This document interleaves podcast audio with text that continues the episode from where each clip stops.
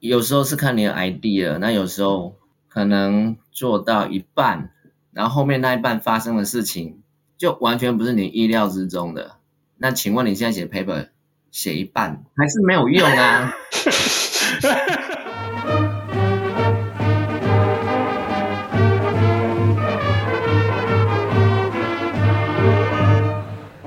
大家好，欢迎又回到建中乐旗队第十一届 Podcast。好，我们今天的很高兴邀请到我们的嘉宾是我们的卓一鸣同学，我们欢迎他。好，Hello，各位同学好，我是数理组的卓一鸣。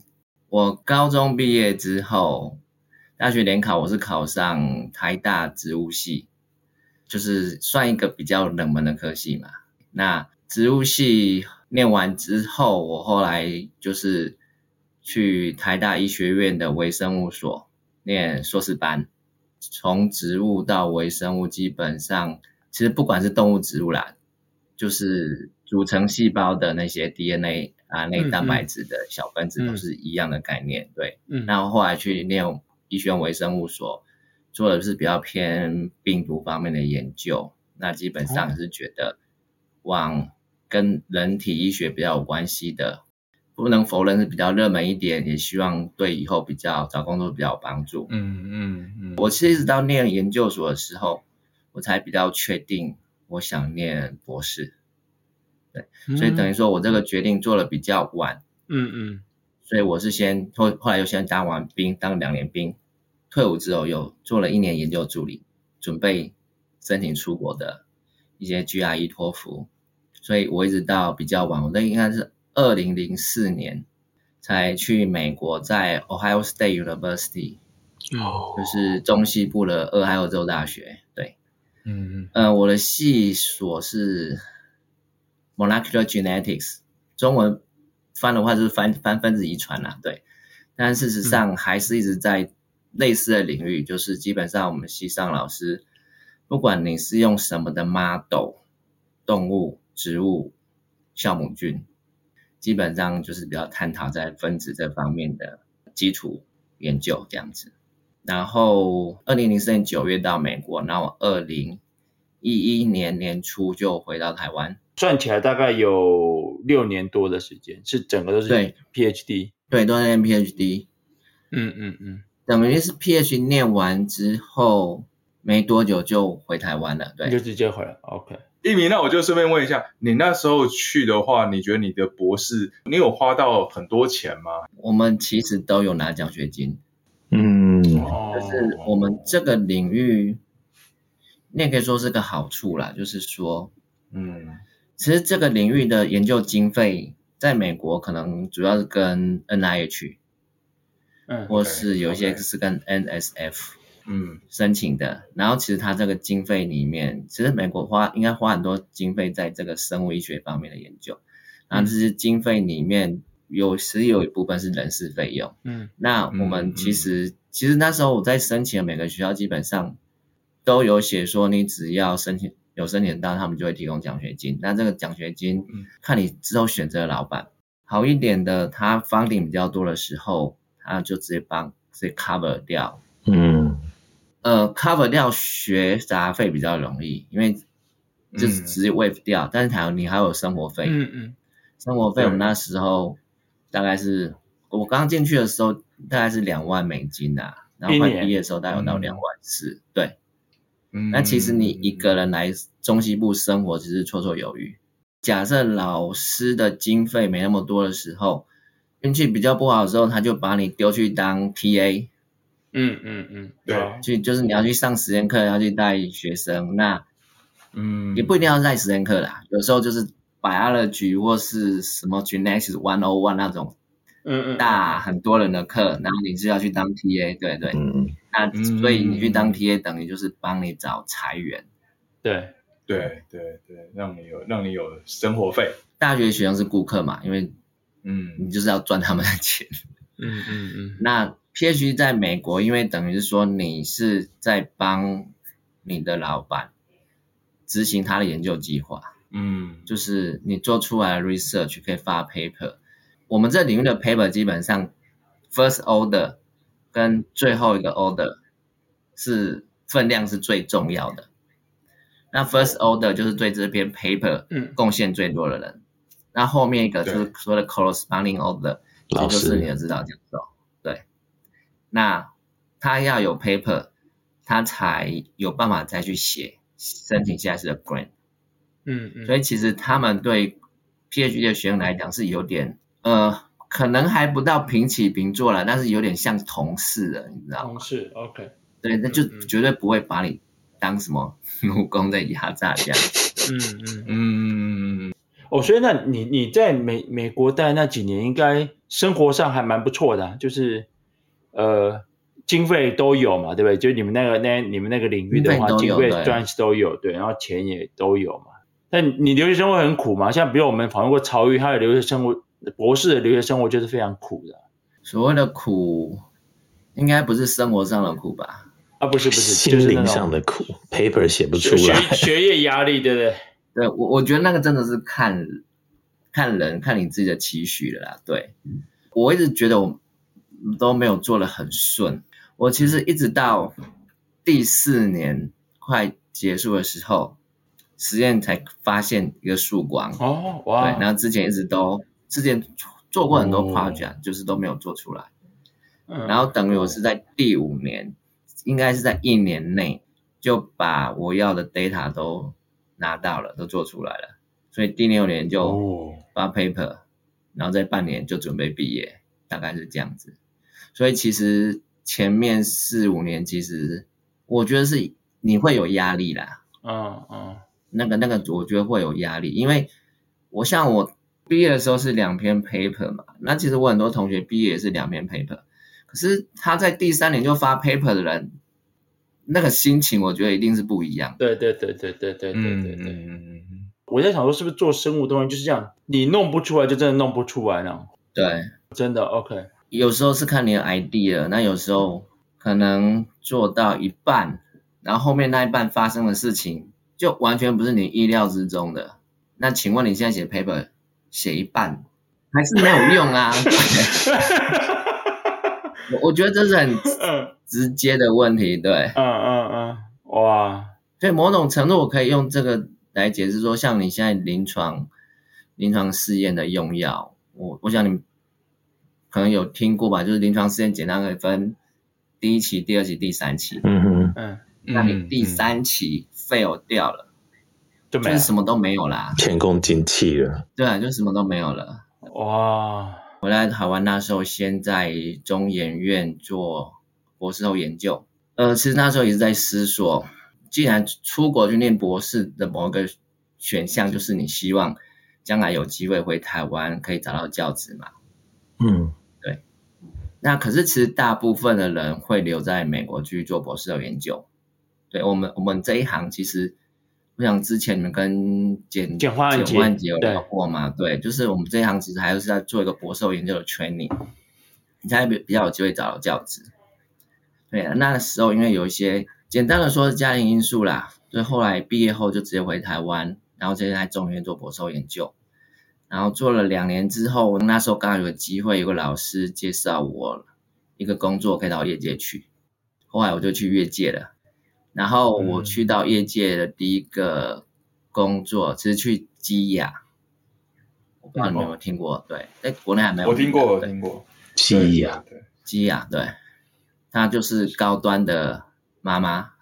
哦。高端的公司，对对。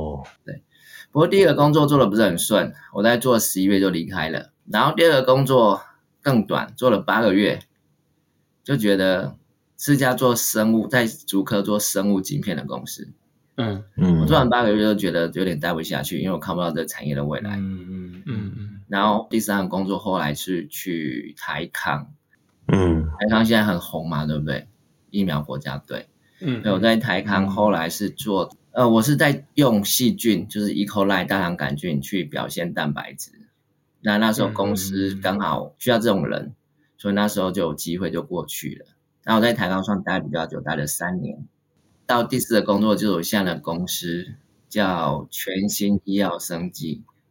我后来就是从到这个公司之后，我就从研发转成专案管理。嗯，对，就是我就不再做 unfinished 的工作了。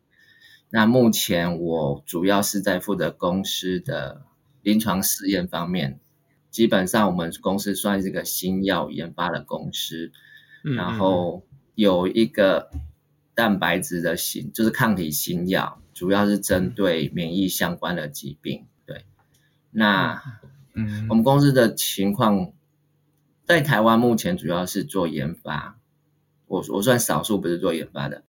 那美国那边其实，美国那边的 team 其实比较高阶的主管是在美国。那我现在的工作，我负责临床试验，基本上还是在美国。嗯嗯，对，所以我的工作的时间有时候就是会，是让半夜需要开会之类的。嗯，因为主要的 team 是在美国，或是我们在那边找的帮我们执行临床试验的公司。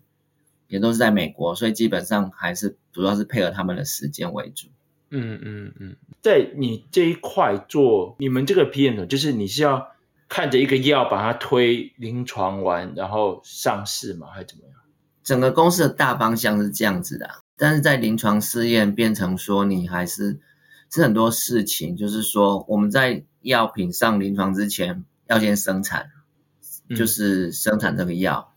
嗯那那个有别的同事负责，然后我这边开始就是说如何把他的药准时送到我们的临床的，我们讲各个 site 各个医院。嗯，那还有就是说，今天假设公司定出来一个大方向，我们想要在什么时间点开启这个临床试验，那基本上我现在上面的主管是在美国吧，算是 VP，嗯，Clinical Operations。就基本上执行临床试验，然后再上去是一个 Chief Medical Officer，中文叫做医务长。嗯、基本上公司一个时间点出来之后，我们就是要想说，那 OK，那我们决定要在美国开 site，然后收多少个病人。嗯、那我们我们算是新药公司，我们人又少，没有能力都直接去自己去做，所以就刚刚讲的，我们会找一些委托临床试验的公司去帮我们。去，比如说这个他这家公司对美国市场很熟悉，或者对欧洲的医院的比较熟悉，嗯、请他们帮我们委托去找对这个临床试验、这个适应症、这个新药有兴趣的医生开始接触。有兴趣之后，后面就呃，你知道在业界就很多 CDA 啊，嗯哼，什么 agreement 啊，那个都免不了的很多事情。然后可能我们也要趁机，就是你要去跟他说我们这个药，我觉得现在很多临床试验都在进行，所以对医生来讲，他会对不同机制的药会比较有兴趣。因为你今天假设每个药机制都一样，他就觉得我干嘛去开那么多临床试验，然后机制都一样，因为对他来讲结果可能都一样。嗯，可是你这个新药假设那个机制会比较不一样的话，对他来讲反而是比较吸引他的。嗯嗯嗯嗯。所以这边都可能就是都弄好之后，确定医院那边要接我们临床试验的话，那我们现在临床二期还比较少，只有十几个医院。嗯嗯。之后到临床三期，到可能会有上百个医院，嗯，那就是更复杂的事了。然后接下来你可能就是要去看，去 track 说这个医院什么时候收了一个什么，什么时候病人？嗯嗯。那除了药物要及时供应之外，其实临床试验还有很多的药物动力学。嗯，参与临床试验的病人到后期二期、三期，你会想看到疗效之外，同时你也要确定他你打的剂量是不是最有效的、最好的。嗯，嗯，那这就要靠一些药物动力学去看。那嗯，所以其实每个病人吃药打药之后，他很多时间点都要抽血。然后你就是要把这些协议确定都有收集到，然后寄到不同的地方实验去去分析。嗯嗯，就是其实我觉得涵盖的层面蛮广的。嗯嗯嗯嗯，然后可能都都不是靠一个人就可以做完的。嗯嗯嗯。所以你原本你想要在中研院是想感觉是要做 research 嘛，对不对？对。刚帮你算一下，大概快十年，对不对？对对对。你觉得这是一个诶蛮好的结果，还是你觉得说啊，其实那时候好像有些东西，就现在回头来看，其实是看得看得更清楚了。我觉得还好诶，我我觉得在现在回头看，嗯，我就不太会有什么不同的选择啦。对，因为我其实有一段故事，我不知道你们知不知道，我就是相信大部分人都不知道。你们知道我现在单身吗？哦，我不知道，不知道。我其实在我二零一零年准备要毕业的时候，其实我那时候有结婚。嗯，对，那时候基本上我那时候我老婆其实也是同个系上留学生。然后二零一零年三月结婚，然后那个年底就是他身体就出了问题，然后我们那时候在美国检查之后，就是大肠癌，而且转移到肝脏，其实就是第四期。哇！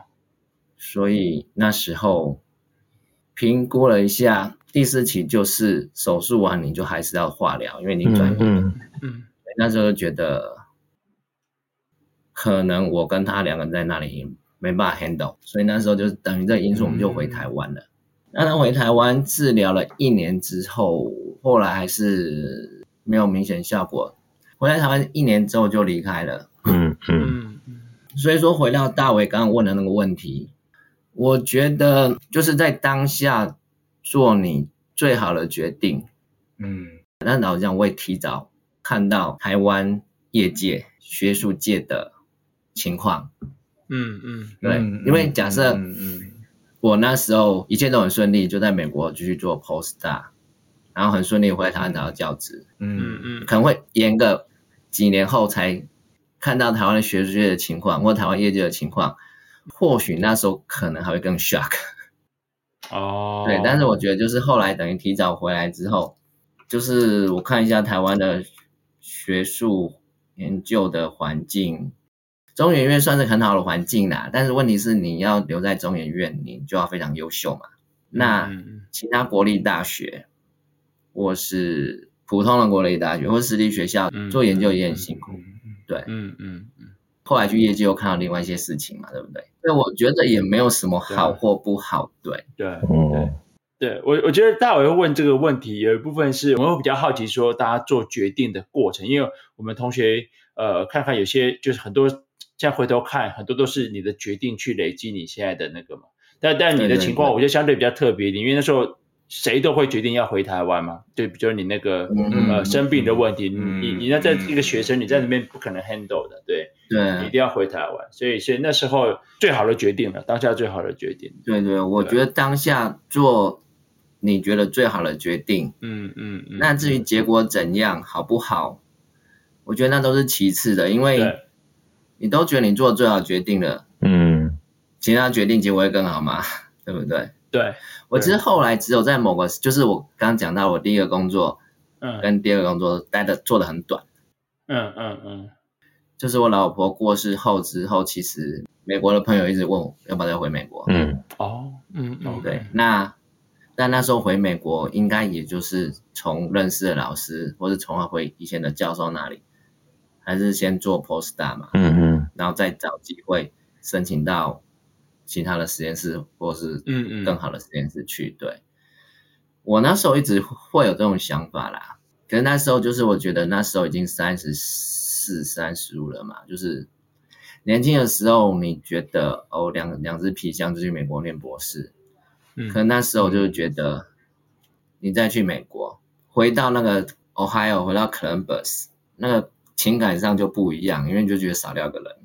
哦。那你说再去别，你再去别的地方，你再找去其他学校做 postdoc，等于都是一个人，又从头开始。嗯嗯。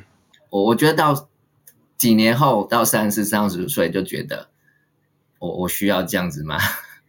嗯。对，那时候有点就是。觉得那就留在台湾好了。对，我要不是留在台湾，我不会跑那么多马拉松啊，不会去爬那么多台湾的山啊。我觉得台湾其实也是还蛮不错的。嗯，哎，那你现在这个这个工作在做了五年，应该至少比前前两个工作都顺蛮多的。对啊，对啊。那是是这个这个公司比较比较猛，还是因为你转 PM？还是还是因为这家公司它有后来美国这边也有团队，等于是把两边 bridge 起来。我觉得现在是因为两边有团队，然后资金比较好一点，嗯、所以大家也做的比较稳定一点。那我觉得转到 PM，我觉得也有差吧。就是其实我一直有感觉，就是做研究、做研发，时常是全有全无，就是成功了就是百分之百啊，不成功不成功好像没有百分之五十这种东西嘛，不成功就是没有嘛。嗯嗯，就成人了这样。对啊，那那我觉得做专案管理，某种程度你做的再认很认真，也可以达到百分之百。你专案没有做的很好。百分之八十还是在那里，我觉得，嗯嗯嗯，后来有点比较喜欢这种工作，对，就像说，我一直觉得练乐器也是啊，有练就有，没练就没有啊。呃，对，没练没有，我们蛮蛮清楚的。对 对，然后跑步也是啊，对，跑步也是有练就有，没练就没有。嗯，我们先不要讲天分啊，我们就讲当个兴趣嘛，对不对？其实你练多少，嗯，就是得到多少，嗯。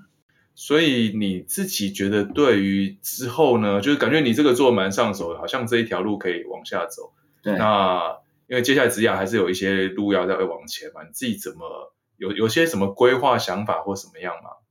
嗯，我觉得现在因为就是念了博士嘛，所以整个出社会时间都比较晚。嗯未来的十年、十五年，甚至可能都要到六十五岁，应该都还是在职场上。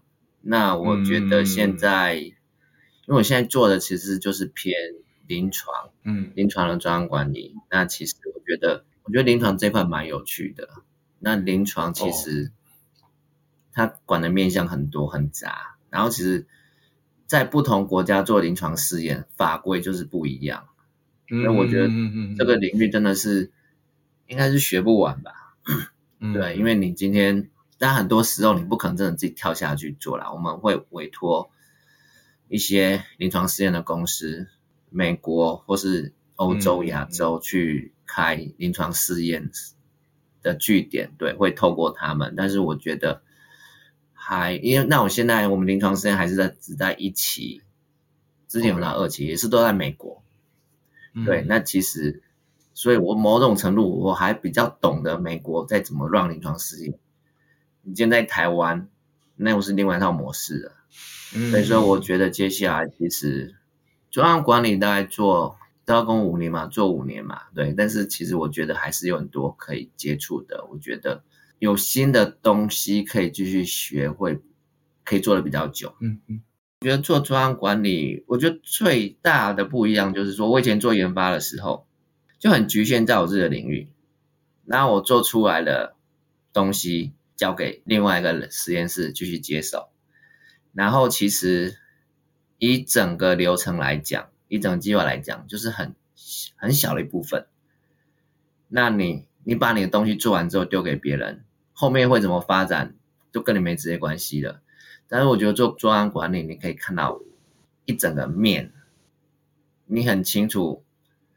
这个东西什么时候开始进到哪里，什么时候会结束？我觉得，我是觉得你对计划了解越多，看到越多，我觉得那个参与感，嗯，嗯我我觉得那个参与感对我来讲蛮重要的，嗯，你会知道公司在干什么，对，嗯嗯嗯，因为因为你真的在做研发的时候，你真的就是那一小块，那你可能都不知道公司。临床做到哪里去了？发生什么事了？人都不知道。但是，但其实公司的重点可能都是在临床啊。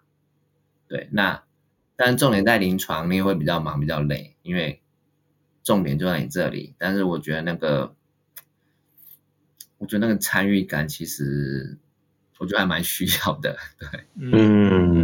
那别人说你在做研究的时候，你你的命题是这一块，然后你做了半天也不知道做不做得出来，finally 做出来交给下一段，后来下下一段下两段他说他 fail 了，你也不知道发生什么事情，那你就干什么都没有，说 我已经做完我的了，结果干什么都没有。不是这领域的都不知道我们在干嘛，像我爸之前就常说，那、啊、你研究做的怎样？我就说，就都很不顺啊，都做不出来啊。然后就是说，然后他有时候会接那种，啊，你做了两三年的都做不出来，那这时间不都浪费掉了？那听的话，这种话真的很讨厌。也没有完全错，但是就很讨厌。对啊，你要怎么去跟他解释，对不对？其实不止，其实跟我们一般人都很难，就比较难去解释这个这种、嗯、这种，尤其做药好像又是更那个，对不对？因为药也不是说你你纯粹做学术研究，说发明发现了一个什么东西，药你还有那个临床，嗯、还有 FDA，还有那种对。哎，不过我们我们知道，至少我知道，像做做药的公司，它的投资额非常的高嘛，因为它的成功率其实是低的。那、嗯啊、你可能同时有比较大的公司，我不知道有多少个 project 同时在 run，那最后可能二十个 project、三十个 project 只有一个会起来，那那一个赚大钱。对对对。可是公司怎么 maintain 这件事情？因为那对于所有的 sub team，如果他就是说你你的药有做起来。你才拿到 bonus，你才拿到钱，其他人都是垃圾。那这样其实公司没办法经营下去，因为博朗被折啊。嗯，我们其实有遇到这个问题啊。嗯嗯。嗯，那我不知道药厂他们是怎么怎么处理这件事情。我不知道你有看到这个面向的问题吗？其实这我倒不是很确定。在在台湾，老实讲，台湾的生意公司都是小公司，然后可能一家公司做一个药。哦，所以有起来公司就 OK，没起来公司就你你一定要推，你你你一定要往前推。嗯，那某种程度对我们小公司来讲，你即使是呃之后评估了市场的销售额没有那么高，但对小公司来讲可能就够了。但是像一些国际大药厂，其实他们在评估的时候，他们可能有很多药，这些药有可能。比较后期的可能就是从小公司买来，它已经进到临床二期，data 很漂亮的时候，可能就用花比较多的钱买来，因为它成功几率高。嗯，但是很多时候其实对大药厂来讲，这个药就算再好，可是他讲的是那种孤儿药，就是那种之后，嗯嗯嗯，市场不大的时候，他还是会砍掉利润赚的钱。嗯，因为他们他们的营收可能是一个很大的数字，那你一个一个药只能贡献一 percent 两 percent 的收入，对我们来讲，他们还是会把它砍掉。嗯，他不想花资源去 manage。对对对，有些研发计划有时候说真的，这药 fail 掉了，有时候整个 team 就直接裁掉了，欸。哎，嗯嗯嗯，国外会是这样子。嗯，但你们公司。是有几种药？目前一种呢，还是有几种药？我们现在是一种药了。嗯嗯。但是其实，在免疫相关疾病方面，因为现在很多免疫的疾病，其实 机制都不是很清楚。嗯。有些看起来很像，但有些又不像。但是往好一点地方想说，你这个药可能有机会同时去治疗不同免疫疾病的病患。那那当然不同疾病。你就是要开一个新的临床试验，也很花钱。哦。我觉得现在癌症药就是毒很大，嗯，因为癌症药市场竞争大，然后一不成功就整个没了。但是我们免疫疾病的药，就某种程度其实我们现在刚开始，所以只挑一个适应症。那当然希望顺利的话，我们又可以再开不同的疾病、不同的适应症临床试验。就是说你可以运用的地方。会比较多，对对对对，就像威尔刚还可以治高山症一样，对。但是当初威尔刚临床试验应该不是这样做的。哎，威尔刚本来是那个心脏的药嘛，对对对对对对对对对。哎，但是这是题外题题外话，当初威尔刚可能是在做心脏方面的，然后他也拿到药证，也顺利上市了。你只要拿到有药证，医生有权利把它应用到别的地方。哦，应该是说当初哪些心脏，只要没记错的话，是不是心血管方面的病人通常都下半身的功能也不是很好？嗯，可是就是有时候病人吃了这药之后，发现哦，药效超好的，尤其对下半身药效超好的，所以其实后来应该医生也会开药给寻不同病患，对。哦，我我不太确定后来有没有去补做临床试验，但是其实医生要是发现。这个新药，它对其他的疾病有帮忙的话，因为他已经拿了药证了，他、嗯、其实是可以开给其他病人去使用。哦，服用。就莫莫名其妙发现心脏科挂号的人特别多。对对对，然后。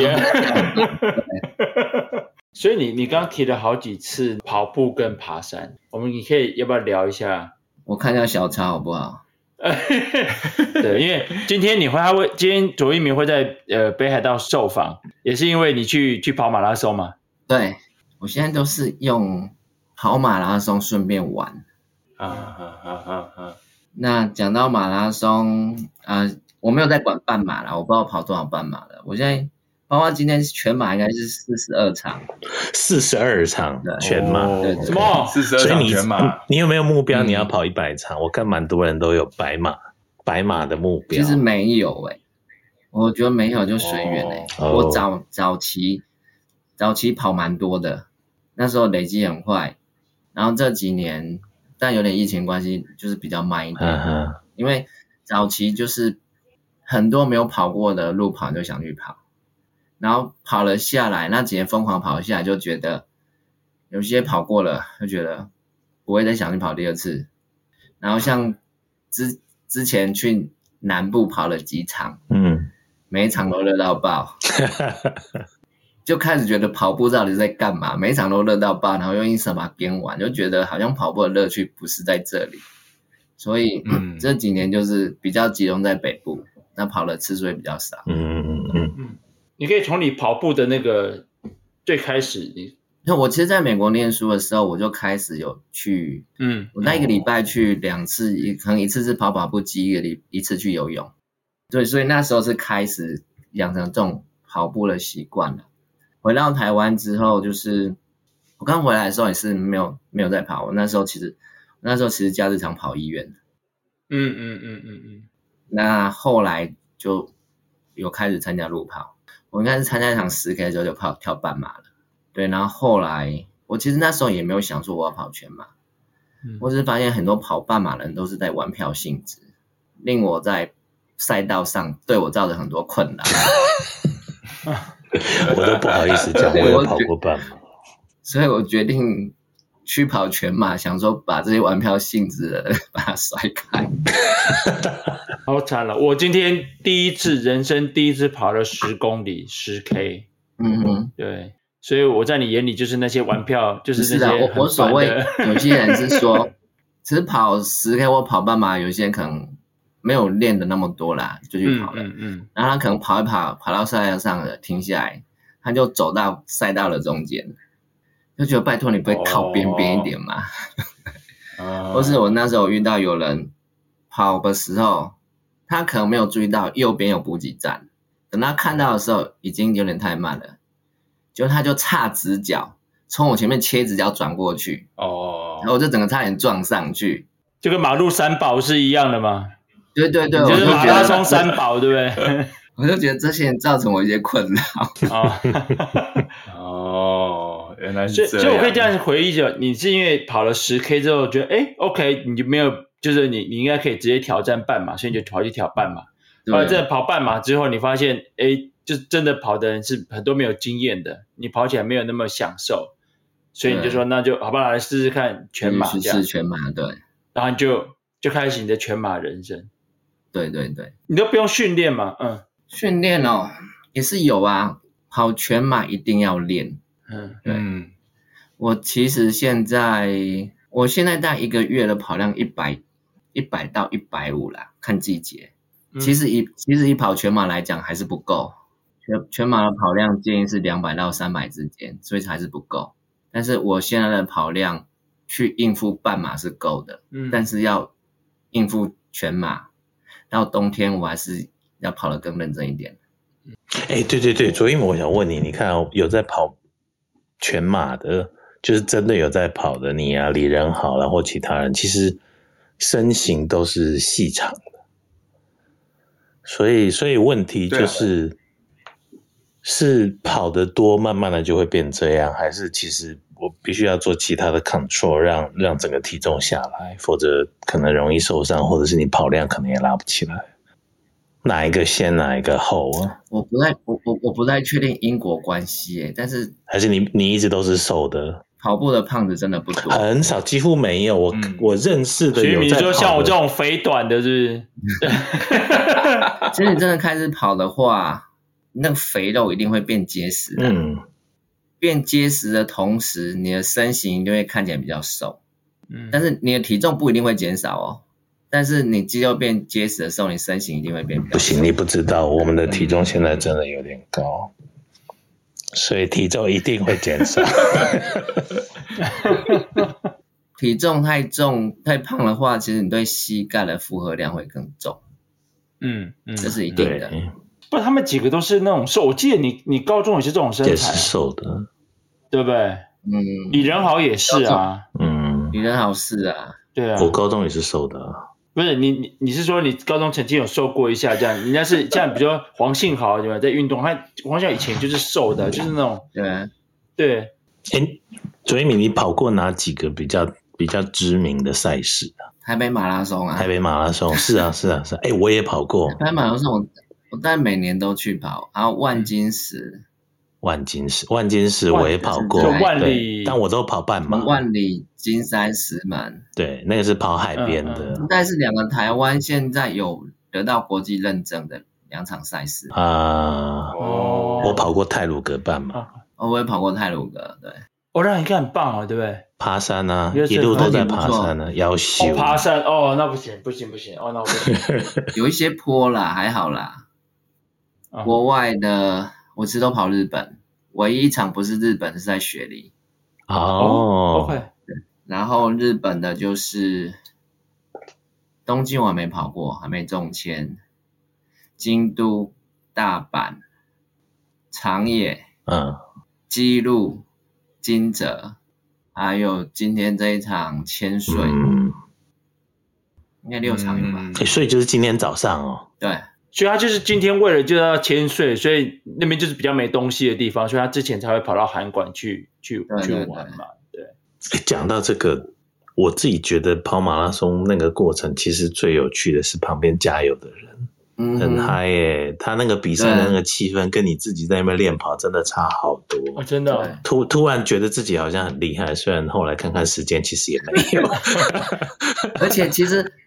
我觉得在日本跑马拉松，就是他们很多人都很热情，嗯，要跟你击掌，哦、你你觉得不回应他们，不跟他们击个掌，你就觉得有点辜负他们，对，那个气氛真的。其实陈建华，你之后练好，你去试一次看看，你说不定会爱上他。你去跑一次吧，反正英国也有。Okay. 嗯、今今天跑的路线其实几乎都在森林里面，对，然后其实都没什么人，然后就只有、嗯、有时候会有一些鸟叫声。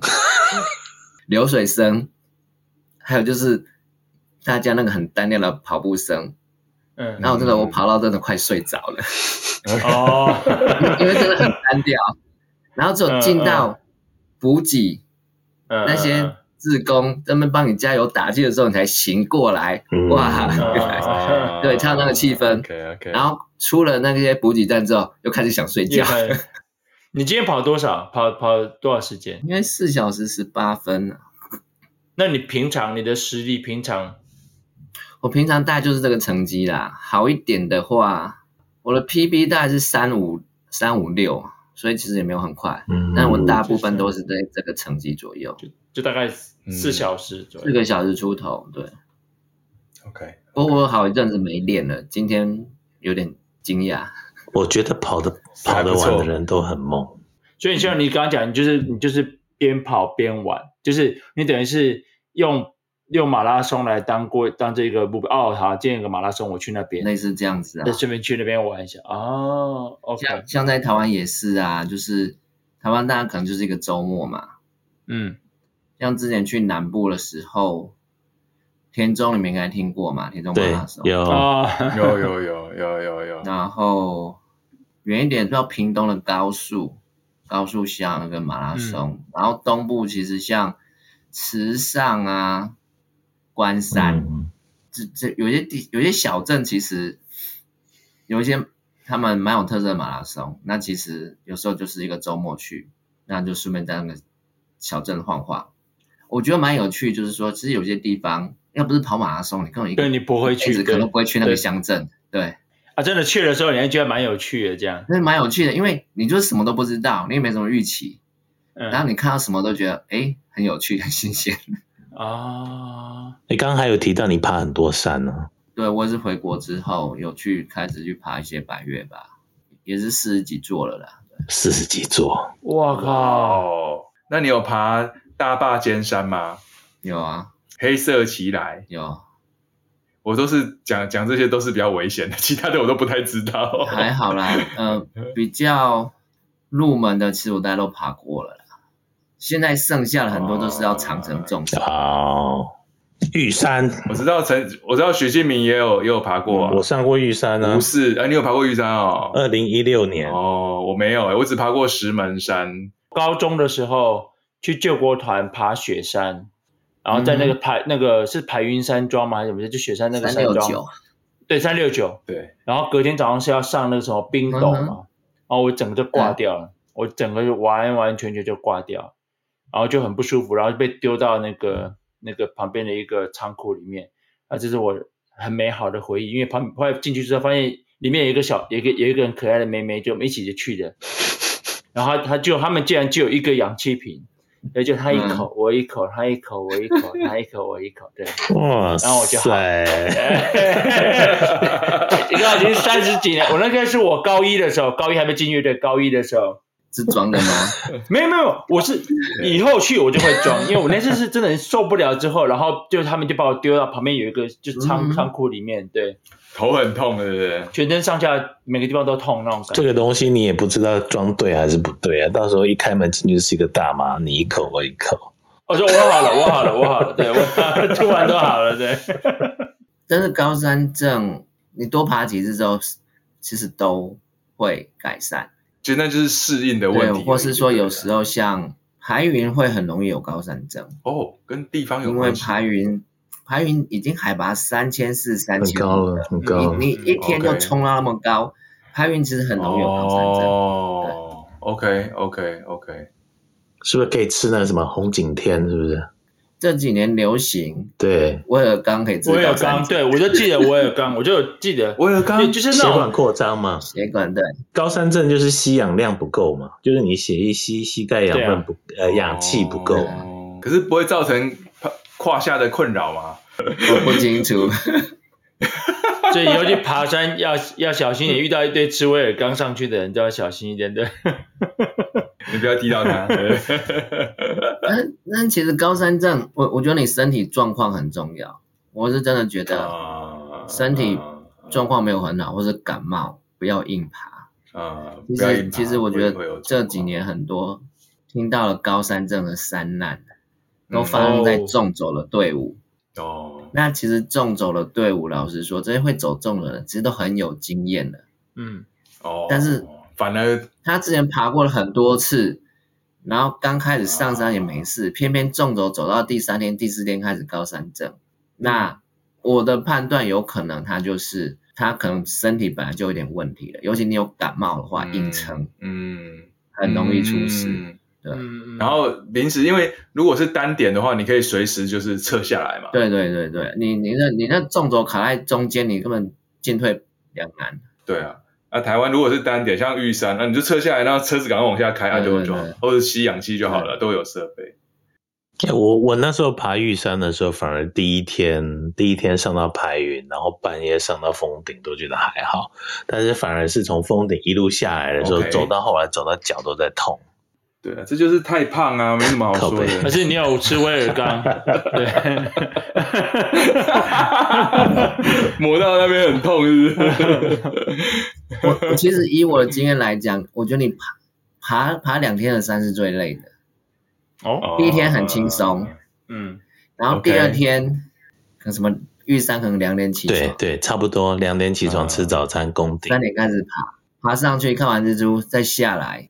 然后就一路踢回登山口，那你你看你第二天的路程比第一天长很多，等于你第二天的体力啊消耗也比较多，然后很多人都是在回程下坡脚就出问题。嗯，对，嗯，所以我想说，我们稍微谈一下你对高中生活的回忆好吗？我觉得其实回忆最多的是在练室外诶。哦、嗯，对啊，我都。可能二十年前还没那么热嘛，我觉得现在看那些现在学弟都是健行练，我都觉得我都觉得不可思议。我觉得，但我不知道以前是真的比较不热，还是以前就这样撑过来？对，应该是就这样撑过来吧？不是，因为是因为你老了，你老了，应该这么说。然后其实以前我觉得我们练室外，其实那时候木管都要帮忙背打击去程跟回程。对，其实那个是啊，每个木管的都，我觉得那个反而是最累的。哦，对，然后然后其实我们背打击像什么四音鼓。大鼓，嗯，我觉得很恐怖哎、欸，因为你看不到自己的脚在哪里。你等于说走路，我觉得你走路根本不知道你会踩到哪里。对，我觉得那时候是背打击去跟怀是比较累。然后有时候你假设这次背到什么四音鼓或是大鼓，真的就觉得哦很喘，因为你都不知道你会踩到哪里，会不会让会摔跤之类的。对嘛，所以应该帮忙拿兔吧啊，就看得到脚。对这件事情，我还是耿耿于怀。只有帮打击，欸，我本来不记得是上次谁讲才讲到，就是就好像也是树敌的在讲说要被那个背打击的的事情，真的有这个事情哦？应该是有被打击。你说被打击，背背乐器啊？就是练习完回来，你你们要背，你们长笛、竖笛。Saxophone 有吗？我现在不太确定，应该木管都有。谁规定的？还是就是学长留下来？我觉得就是传统吧，传统哎、欸。哎，没有人帮忙背 two 吧？应该没有，我没有这个印象。没有，就去跟回都都是你们背。对，我觉得那是练室外比较累的。那你说真的在走，我觉得走也还好哎、欸，因为你竖笛再怎么认真吹，你也听不到啊。这这我一直觉得是事实啊，因为木管在室外，对啊，所以所以有时候没办法会偷懒一下啊，可能这边停一下，下一段再继续吹，